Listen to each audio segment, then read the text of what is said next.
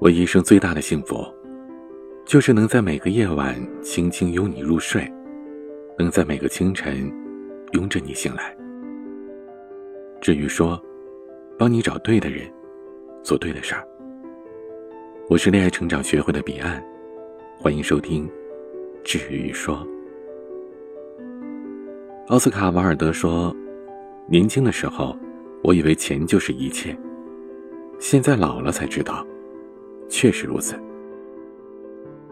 钱在生活当中的重要性，大部分成年人都懂，但在爱情里，很多情侣之间总是不好意思谈钱，觉得既俗气，又伤感情。但是，再美好的爱情和婚姻，也都离不开衣食住行、柴米油盐，而这些都得建立在金钱的基础上。一直避讳谈钱的情侣。终有一天会因为钱让爱情产生危机。茉莉从小在一个并不和睦的组合家庭里长大，缺少父母关爱的她，内心一直很缺乏安全感。中专毕业之后，她去广州打工十年，也曾经被人追求，也曾对别人动过心，但每次都因为各种原因，恋情都没有修成正果。十年。茉莉从一个妙龄少女变成了大龄剩女，这期间，唯一能给她安全感的，只有工作和银行卡里每个月增加的存款。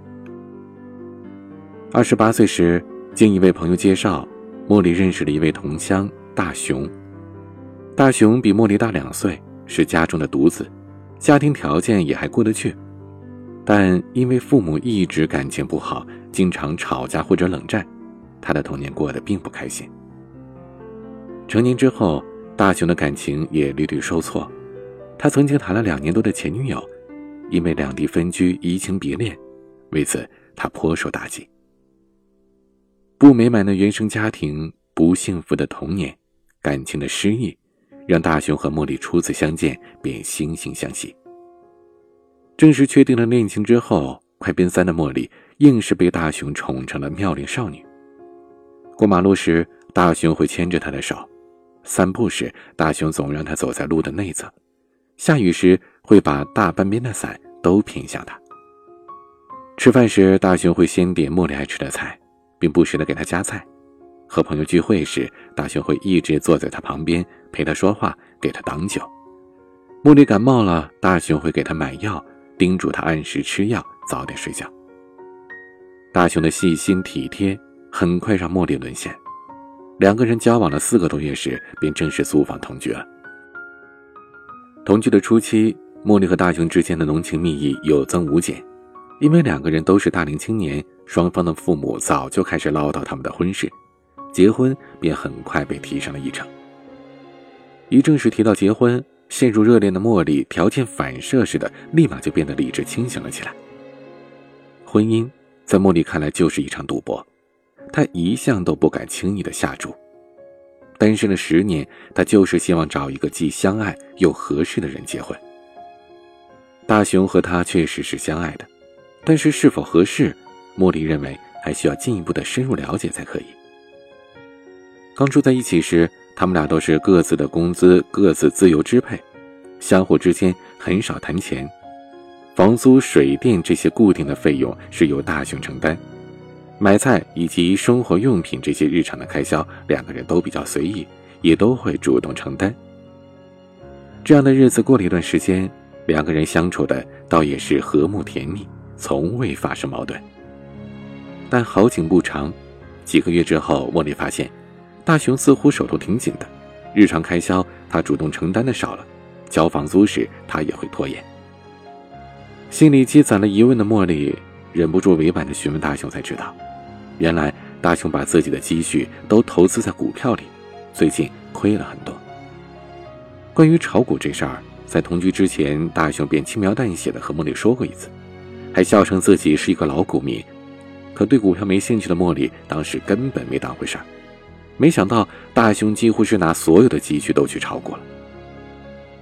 原本想过拿出自己多年的存款，明年和大雄一起争取在工作的这座城市买一套小房子。然后再结婚，茉莉此时心里犹豫了。大雄平时对她是挺好的，人品也不错，工作也算稳定。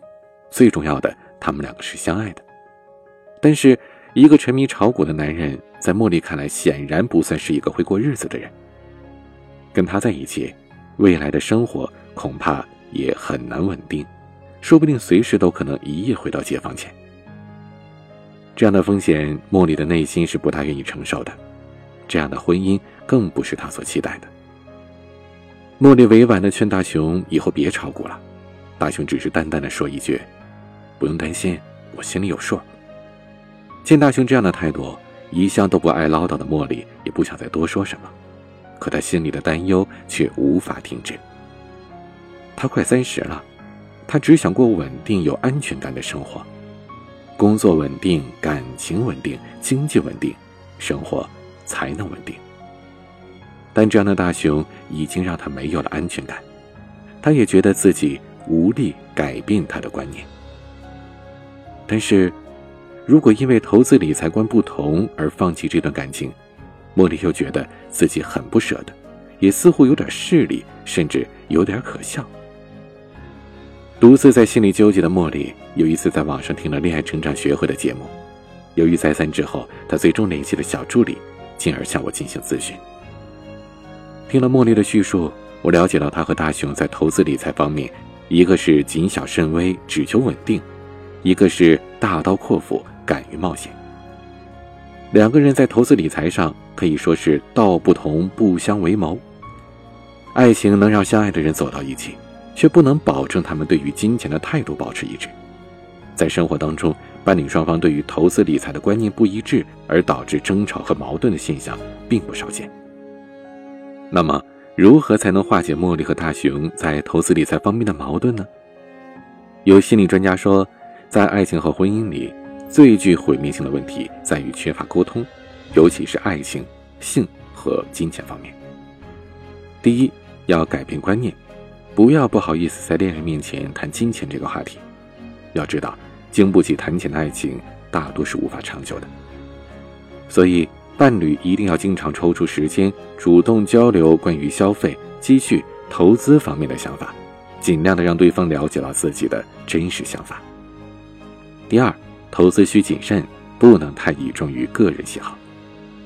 巴菲特说：“投资必须是理性的，如果你不能理解它，那么就不要做。”投资大师索罗斯也说过：“投资本身没有风险，失控的投资才有风险。要学会止损，千万别和亏损谈恋爱。止损远比盈利更重要，因为任何时候保本都是第一位的。”盈利是第二位的。股市风云变幻，大雄将积蓄都压在股票上，显然他在投资方面是只顾个人的喜好而欠缺理性的。那么，劝大雄及时止损才是茉莉当下要做的。第三，建议分账理财，两人把用于投资的钱一分为二，双渠道或者多渠道理财。因此，建议两个人以后要建立一个共同的投资账户，根据承受能力选择一些风险适中的投资产品，同时共同投资的账户占比不可过低，这样才能避免出现大的亏损风险。如果茉莉坚持保守理财，只愿意把钱存在银行，那么就让大雄一个人把他用于投资的钱一分为二，不要全都放在股市里。至于这个投资账户是由谁保管，则看茉莉的沟通能力和大雄爱茉莉的程度了。我建议茉莉在和大雄沟通的时候，先动之以情，再晓之以理，最后再动之以情。也就是说，先让大雄感受到茉莉对他浓浓的爱意和对于他们未来美好的憧憬，才能让大雄更容易认可和接受茉莉的建议和意见，才能事半功倍，在沟通中达成一致。听了我的一番建议后，在一个周六的晚上，茉莉做了好几道大雄平常爱吃的菜，还给他们两人倒了一杯小酒。他们边吃边喝，慢慢的聊着。茉莉很自然的了解了他从小对于安全感的缺乏，他对大雄的感情，他对婚姻的期望和未来的打算，还有他最近的担忧。听茉莉娓娓道来，大雄才后知后觉，原来自己把积蓄全部拿去炒股，给茉莉造成了这么大的心理压力和担忧。大雄原本想在股市里多赚一点钱，早点供套房，早点向茉莉求婚，谁知道投资越大，亏损越多，亏损越多，接着投资越大，如此恶性循环，直到几乎亏掉了他所有的积蓄。一直不跟茉莉细谈这方面的事儿，不是大雄小气或者粗线条，不愿意和女朋友谈钱，他只是纯粹的不希望茉莉跟着操心担心而已。没想到反而给他们的感情造成了这么大的隐患。那晚一直觉得和恋人谈钱庸俗的茉莉，勇敢的敞开了心扉，最后也换来了大雄的掏心掏肺。大雄接受了茉莉让他在股市及时止损，以后分账理财的建议。第二个月发工资，大雄主动把他的工资卡交给了茉莉，说以后由他来保管和支配。茉莉慎重地收下了卡，动容地说：“那我拿什么给你保管呢？”大雄宠溺地搂着茉莉，幽默而深情地回答：“你的爱呀，你的爱是黑卡，不限额度。”听了大雄的话，茉莉感到特别的幸福，特别的心安。她知道眼前这个不固执己见又大方幽默的男人。值得嫁给他。爱情和婚姻当中的男男女女，终其一生都在追求幸福，而幸福的相处模式，除了要有爱，经济基础也是不可或缺的。情侣们一定要尽早的学会投资理财。投资理财的最终目标，不只是为了积累金钱，而是积累安全感，积累幸福。所以，为了彼此的安全感和幸福。情侣之间也要勇于谈钱，懂得谈钱。愿所有的姑娘都能心中有爱，自己的卡里有钱，也能遇到一个把爱与卡里的钱心甘情愿托付给你的 Mr. Right。有很多女生留言说自己总是遇人不淑，一开始见面时对对方的印象挺好的，但等在一起之后就发现对方其实就是个渣男。之所以会出现这种延迟醒悟的情况，一方面是因为渣男伪装的好，但另外更重要的还是女生的眼睛不够毒，没能一眼识破其渣男的本质。那该怎样才能做到一眼看穿呢？请添加我的私人小助理小冰冰的微信，拼音的全拼恋爱成长，再加上数字零零一，是恋爱成长的拼音加数字零零一。教你一招，初次见面就可以通过细节看透人品的秘籍，再也不用担心被男生骗了，幸福都掌握在自己的手里。我是您的恋爱成长咨询师彼岸，晚安。